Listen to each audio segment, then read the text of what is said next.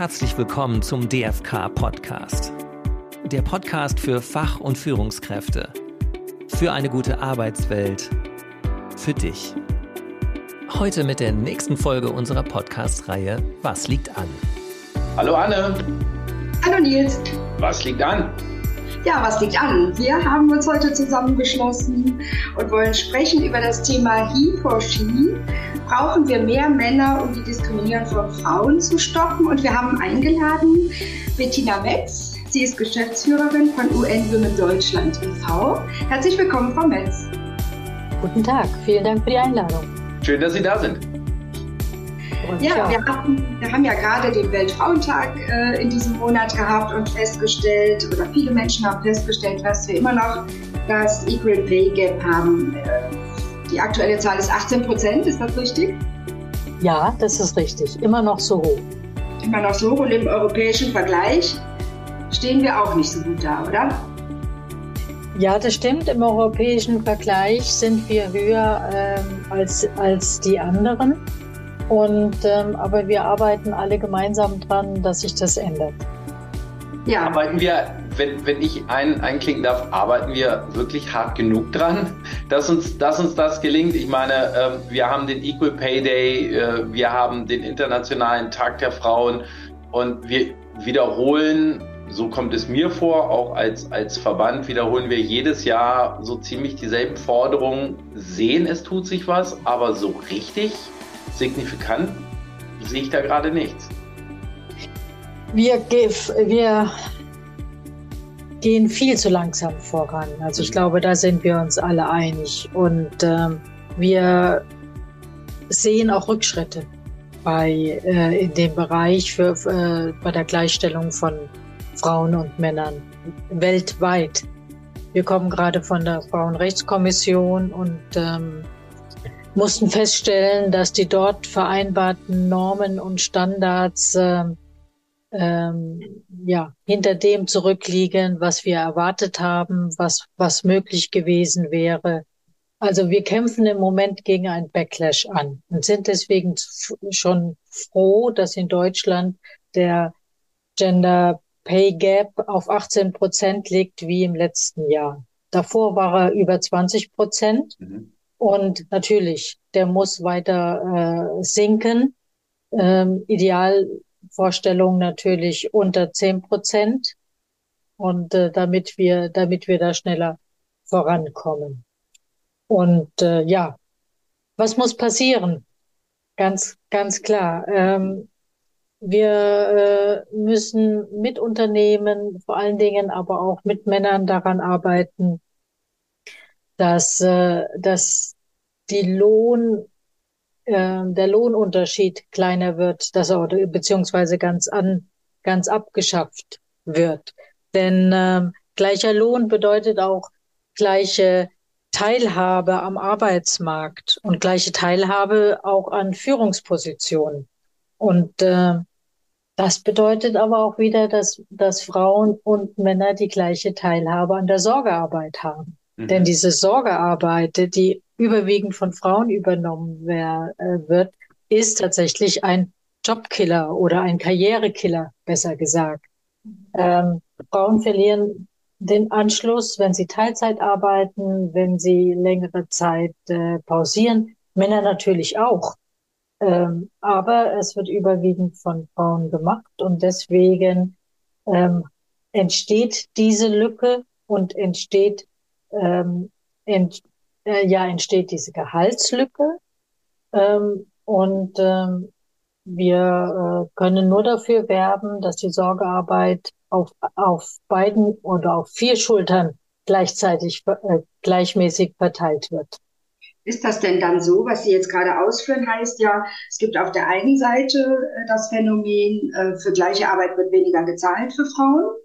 Ne? Und auf der anderen Seite gibt es doch dieses Equal Care Gap, wo wir sagen, dass Frauen, die Kinder haben oder ja, Familien, wo Kinder da sind, äh, Frauen gleichzeitig nochmal benachteiligt werden, weil sie viel mehr von dieser Sorgearbeit übernehmen. Ist das richtig so? Also, wenn ich Ihre Frage jetzt richtig verstanden habe, Frauen übernehmen ähm, anderthalb Mal mehr äh, Sorge, Sorgearbeit und Erziehung und Sorgearbeit. Es ist ja nicht nur für Kinder, es ist ja auch für unsere ältere, älter, älter Gener Elterngeneration diese ähm, Verantwortung. Und das, diese anderthalb ist äh, der Durchschnitt. Also Frau, äh, Frauen und Männer zwischen 30 und 40, da ist es äh, doppelt so viel was, was Frauen in dieser Zeit übernehmen und äh, kürzer treten. Und ähm, ich denke, es ist eine, wenn, wenn Männer ähm, mehr Sorgearbeit übernehmen würden, könnten Frauen auch mehr arbeiten. Wenn Männer mehr Sorgearbeit übernehmen würden, wäre es auch gesellschaftlich akzeptierter und anerkannter. Und ähm, wenn Männer genauso betroffen wären von dem Karriereknick oder dann äh, würde sich auch automatisch was tun in der, in der Struktur, in der Unternehmensstruktur. Hm. So ein bisschen hoffe ich ja auf den, den Fachkräftemangel. Da werden Frauen wieder entdeckt mhm. als Ressource, als wichtige Ressource und äh, dass sich da auch die Rahmenbedingungen ändern, von Vereinbarkeit von Familie und Beruf, die dann auch wiederum Männern zugutekommt. Mhm.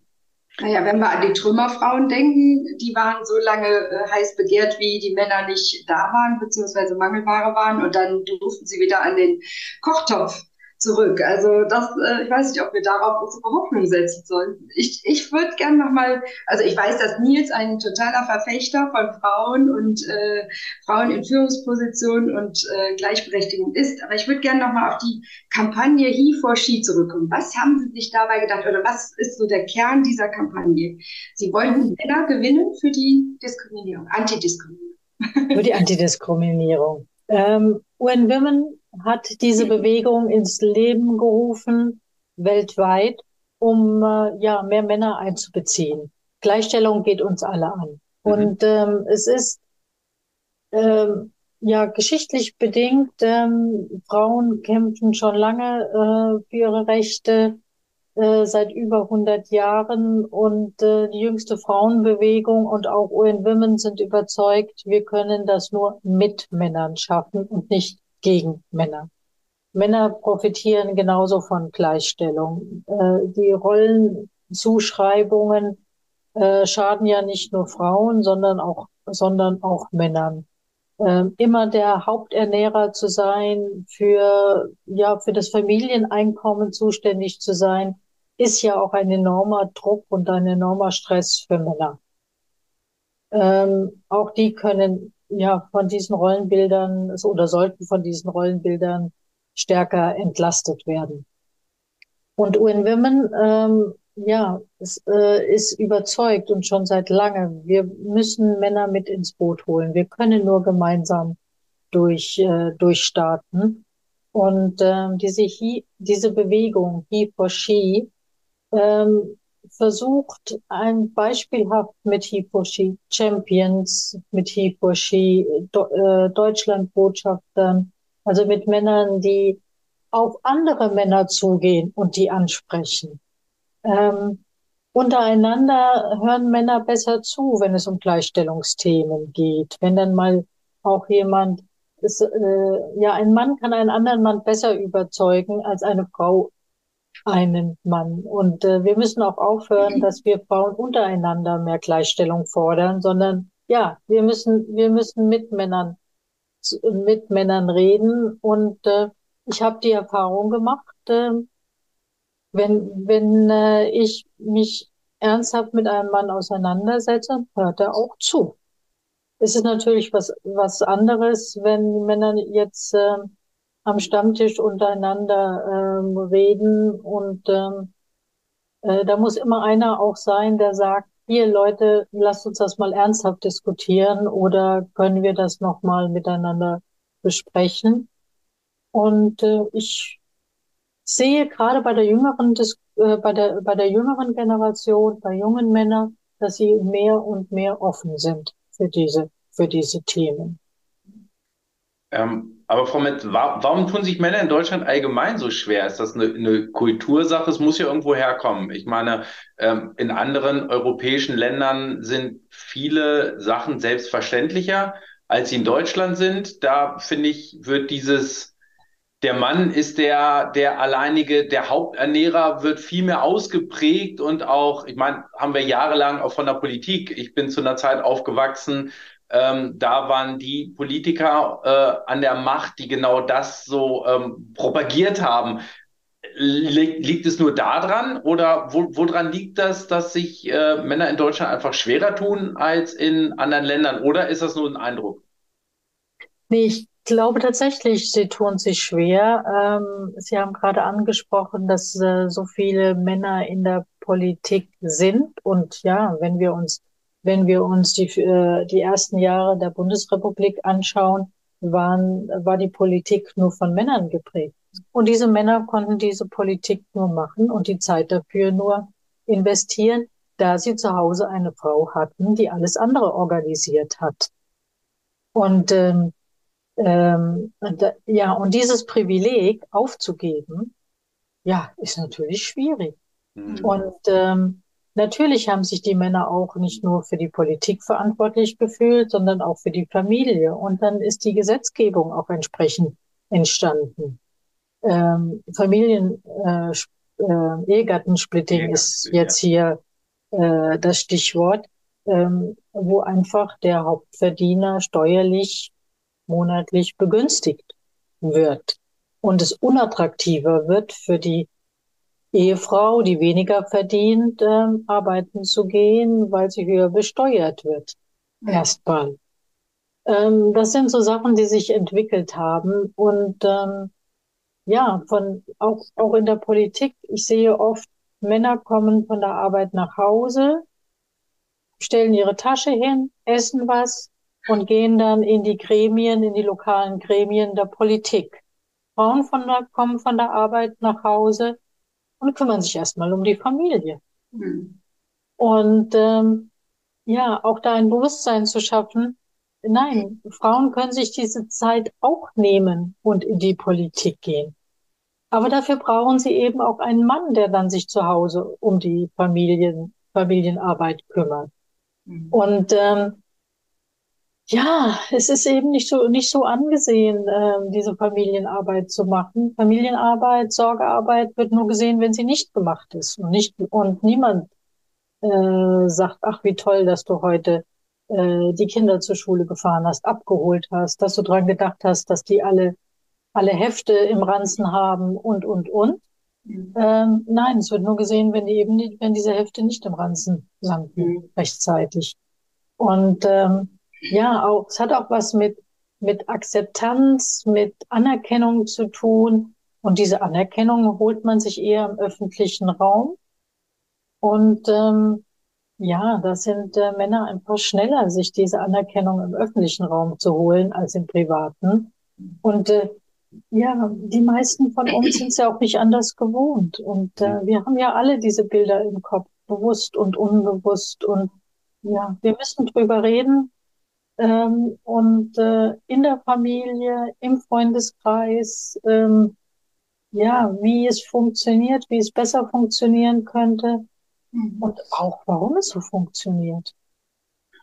Ich habe äh, in der Diskussion mit jüngeren Frauen, also meine Tochter ist 23, ähm, erfahren, dass die jungen Frauen sagen, wieso ist doch gar kein Problem. Ja, wir sind an der Uni, natürlich sind wir gleichberechtigt und äh, wenn wir den ersten Job machen, dann sind, haben wir auch dieselben Chancen. Wir kriegen sogar dasselbe Geld. Und es ist, ähm, also beschäftige mich auch schon seit Jahrzehnten mit dieser Frauenfrage. Es hat sich nichts geändert zu dem Zeitpunkt, wo ich Studentin war. Da war es nämlich auch so, innerhalb des Studiums war es gar kein Problem. Die Probleme fangen dann an, wenn eine Familie gegründet wird und es entschieden wird, wer verdient hier das meiste Geld oder wie teilen wir uns die Sorgearbeit auf. Also das ist mein, meine Überzeugung nach so vielen Jahren in der Beobachtung. Sie haben völlig recht. Und ich finde es super, dass die jungen Frauen mit dieser Überzeugung äh, starten. Wir haben die gleichen Rechte und steht alles offen. Natürlich steht es ihnen offen. Sie müssen es sich auch nehmen. Sie müssen von ihrem Partner äh, mit dieser Selbstverständlichkeit auch an ihren Partner rangehen und sagen, natürlich, mir steht alles offen, aber du musst den gleichen Teil machen ähm, wie ich. Denn äh, ich brauche, jede Frau braucht einen starken Partner, um Karriere zu machen. Jeder, jeder Mann braucht eine starke Partnerin, um Karriere machen zu können. Die, die müssen sich gegenseitig den, den Rücken stärken. Und äh, wenn, die, wenn die jungen Frauen das Gefühl haben, es steht ihnen alles offen, super. Ja, sie haben ja auch die Möglichkeit, aber sie müssen sich auch die Rahmenbedingungen erarbeiten. Ähm, sie müssen sich Partner suchen, ähm, die auch bereit sind, ähm, in der äh, Elternzeit zu nehmen, mal äh, mit dem ersten oder zweiten Kind zu Hause zu bleiben, und zwar mehr als ein, zwei Monate. Sie müssen es tatsächlich auch einfordern, nicht nur von sich selbst, ich mache die Karriere, sondern auch von ihrem Umfeld. So wie die Männer das ja auch machen. Sie fordern es ja von ihrem Umfeld ein, dass die Partnerin sich um die Familie kümmert. Und ähm, ja, super. Die sollen ruhig weitermachen. Und ähm, ich sehe es an meiner Tochter, ähm, sie macht schon einige Dinge besser, als ich es getan habe.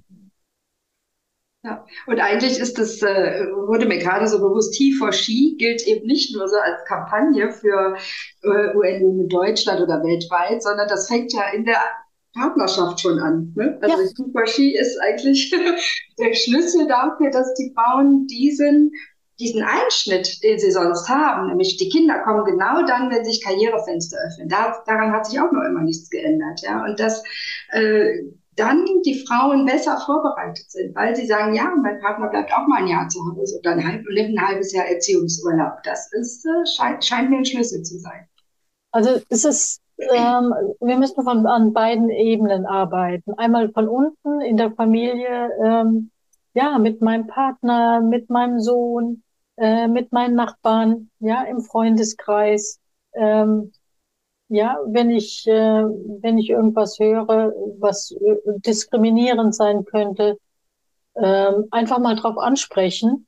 Ich weiß, als junge Frau habe ich das oft ähm, an mir vorbeigehen lassen, ähm, wenn da mal eine Bemerkung kam. Und mittlerweile frage ich dann mal nach, warum sagst du das jetzt? Oder warum glaubst du, ist es so? Und man kommt dann in eine gute Diskussion. Und äh, natürlich kann ich nicht immer jeden überzeugen, aber Denkanstöße können wir machen von unten. Und gleichzeitig die Forderungen an die Politik, ähm, dass äh, die Gesetze auf die äh, Gesetze auf EU-Ebene, auf Bundesebene, äh, Länderebene sich eben sich sich ändern dahingehend, dass wir gleiche Bezahlung haben, dass wir äh, ja in in, äh, im Parlament gleich vertreten sind. Diese große, diese große Chance, die wir jetzt haben, dass oder hatten, ähm, diese Wahlrechtsreform. Mhm. Ja, ähm, leider, ja, wir hätten gerne, dass die Parität äh, mit einbezogen wird. Das hat nicht ganz geklappt, aber wir müssen weiter daran arbeiten, dass, äh, dass äh, ja, Frauen machen die Hälfte der Bevölkerung aus. Da sollten sie auch im Parlament vertreten sein, in diesem, in, in mit so 50 Prozent.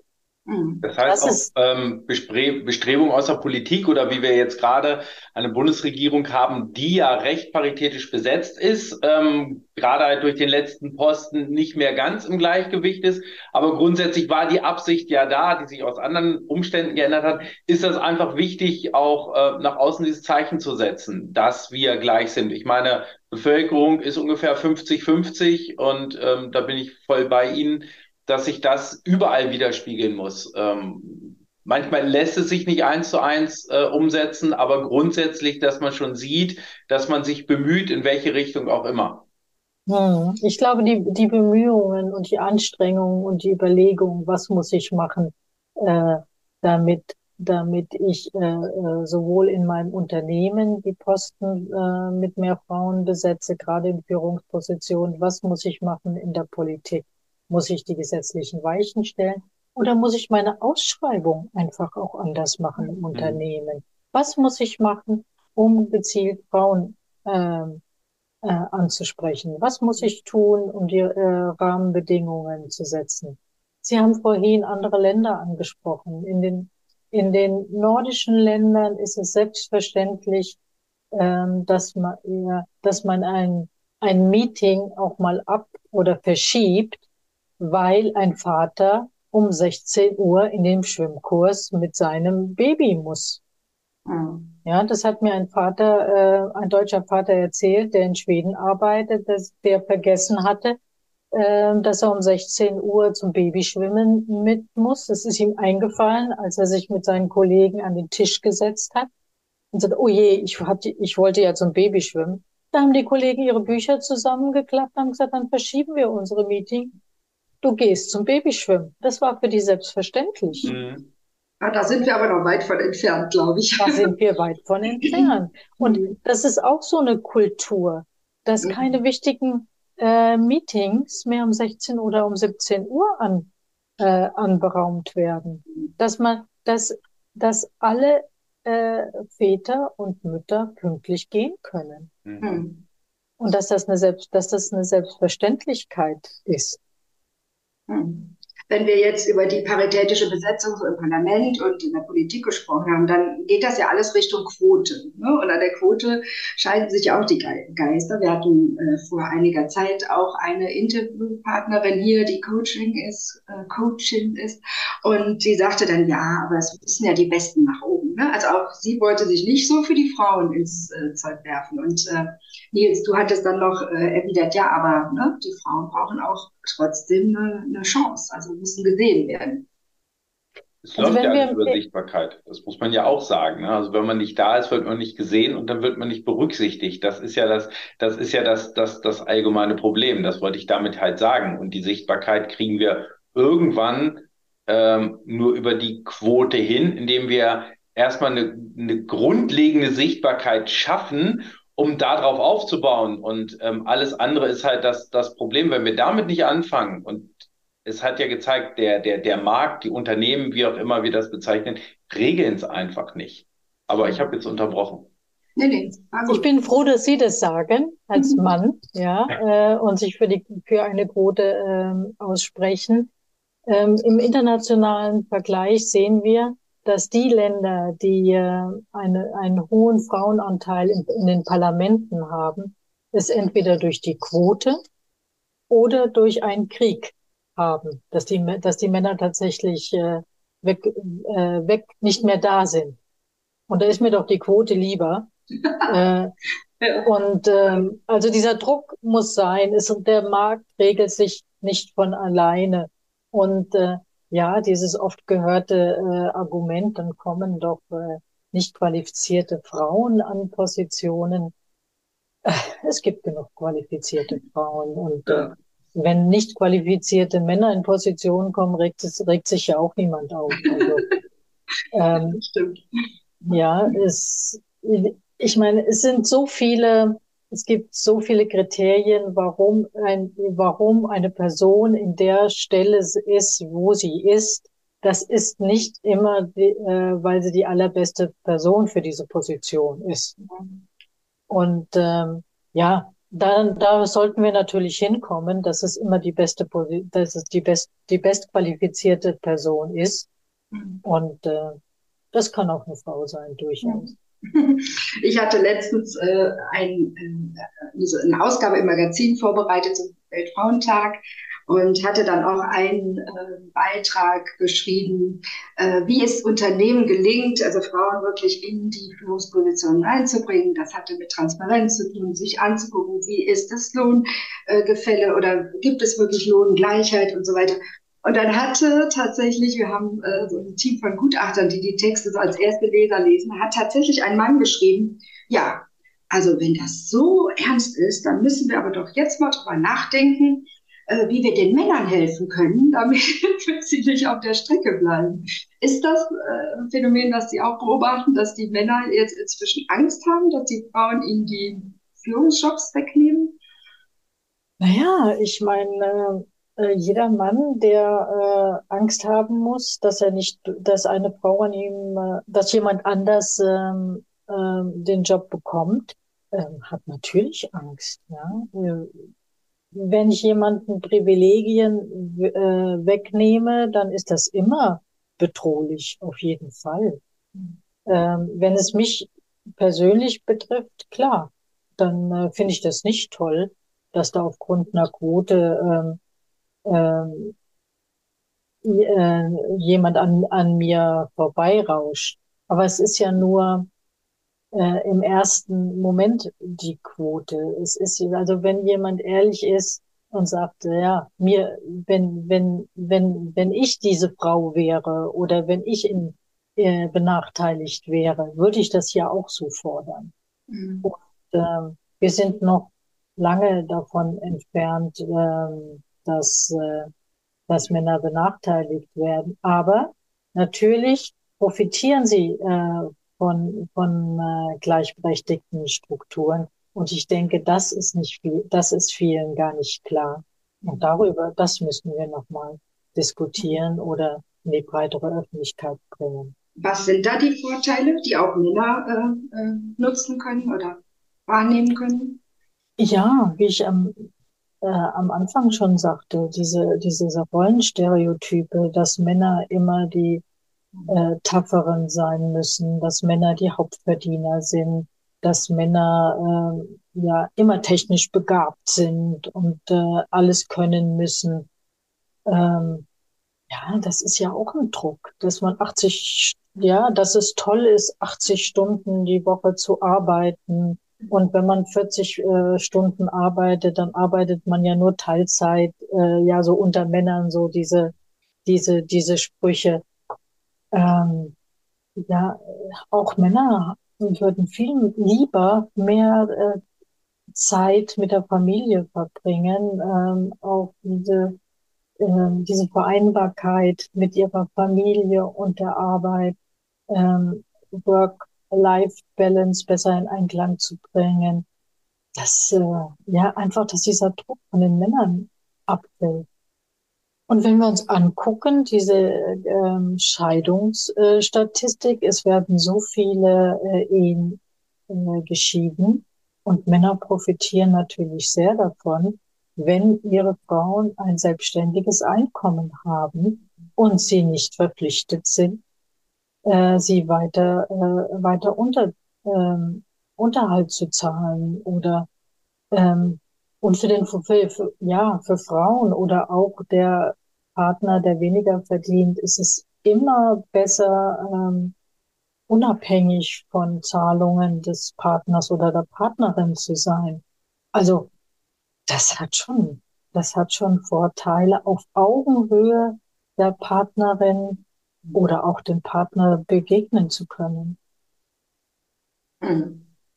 Ja, Vielleicht wollen wir, wir sind, ich gucke schon mal auf die Uhr, wir haben schon fast unsere Podcast-Zeit ausgeschöpft. Ich wollte gerne nochmal die EU-Richtlinie ansprechen, Frau Metz. Äh, äh, ich weiß gar nicht, wie da der Stand im Moment ist. Also geplant war ja irgendwie eine Richtlinie, die äh, Unternehmen, ähm, ähm, ja, die, die äh, fordert, dass Unternehmen sich rechtfertigen, wenn das Pay Gap größer als fünf Prozent ist. Ich weiß nicht, ob ich das jetzt richtig zusammengefasst habe. Wie weit ist diese Richtlinie und was erwarten Sie davon? Hm. Was erwarte ich? Egal, ob es eine EU-Richtlinie ist, ob es eine Bundesrichtlinie ist, äh, ob es fünf Prozent sind, ob es zehn Prozent sind. Wichtig ist, äh, dass wir darüber reden, dass wir diese Richtlinien, egal auf welcher Ebene haben, dass es eine Transparenz gibt äh, wir haben immer noch das Problem, dass man über Gehälter nicht redet. Das ist sowas, äh, hm, wer erzählt schon gerne, wie wenig, äh, wie wenig er oder sie äh, bekommt. Und, ähm, ähm, und wenn darüber mehr geredet wird, wenn das öffentlich gemacht wird mit diesen Richtlinien und es ins Bewusstsein kommt, wie ungleich äh, auch vielleicht manche Männer oder manche Frauen untereinander äh, verdienen, dann können wir tatsächlich was dran machen. Aber solange das alles im Dunkeln liegt und wir ja mit einem mit einem Mittelwert arbeiten müssen, damit ich mich herantaste an die an das Gehalt in meiner Abteilung, da ist doch nicht viel geholfen. Ich muss wirklich äh, zu einem Unternehmen gehen können und sagen, hier, mein Kollege verdient so viel, das möchte ich auch. Oder sagen Sie mir, warum die Quali warum, warum dieser Mensch äh, besser qualifiziert ist, beziehungsweise eine höherwertige Arbeit macht. Also in diese, in diese Diskussion müssen wir kommen. Und ich glaube, da helfen die, die EU-Richtlinien, da hilft ein Transparenzgesetz, was noch verbessert werden könnte auf Bundesebene. Äh, da helfen alle Gesetzesinitiativen in diese Richtung. Aber auch wir müssen drüber reden. Wissen Sie, was Ihr Nachbar verdient? Nee. Eher nicht. Wären wir in Skandinavien, dann gibt es ja Möglichkeiten, das rauszufinden. In Deutschland ähm, glaube ich auch, dass es noch lange Zeit dauert, äh, dauern wird, bis, bis wir genau darüber halt im Detail reden. Aber ähm, ich hoffe schon mal, dass wir auch mit diesem äh, Podcast dazu beigetragen haben, dass wir die Sachen transparenter machen und dass wir auch eine Hemmschwelle ähm, abbauen, genau über diese Themen zu reden, dass wir es immer wieder in den Fokus rücken, dass wir drüber schreiben, dass wir darüber reden, dass wir viel diskutieren und ähm, dadurch halt äh, die Leute, die es angeht, und das sind halt überwiegend die Männer, auch überzeugen, genau mit Argumenten und auch zu sagen, Leute, ihr braucht keine Angst haben vor Benachteiligung. Das ist eine Quote und wenn ich mir die Quote angucke, die sind ja teilweise auch noch so gering. Es wird ja niemandem was weggenommen. Es wird eine Gleichheit hergestellt. Das muss man einfach sehen. Und das war jahrzehntelang überhaupt nicht der Fall. Deswegen ähm, habe ich jetzt da auch nicht die große Angst vor Benachteiligung, weil ähm, die Chancen bestehen ja weiterhin. Das muss man sehen. Es kommen ja nicht die Unfähigen nach oben, sondern auch da wird natürlich geschaut, dass Fähige da sind und ähm, an anderen Spitzen waren auch ganz viele unfähige Menschen, ähm, die das auch gezeigt haben. Deswegen glaube ich, ähm, die Angst besteht nicht und ähm, deswegen bin ich auch gerne bereit, viel über das Thema zu reden und es auch weiter nach vorne zu bringen, denn ähm, wir profitieren wirklich alle von, von der Gleichheit. Sehe ich so und ähm, deswegen finde ich ganz super, dass Sie da waren und noch viele, viele, viele Argumente geliefert haben und ich hoffe auch, ähm, dass wir irgendwann so weit sind, dass wir nicht mehr über das Thema reden müssen, weil es sich erledigt hat. Darauf freue ich mich. Vielen Dank. Ja, danke auch für dein Plädoyer for He, for She. Also besser konnten wir gar nicht. Vielen Dank. Danke.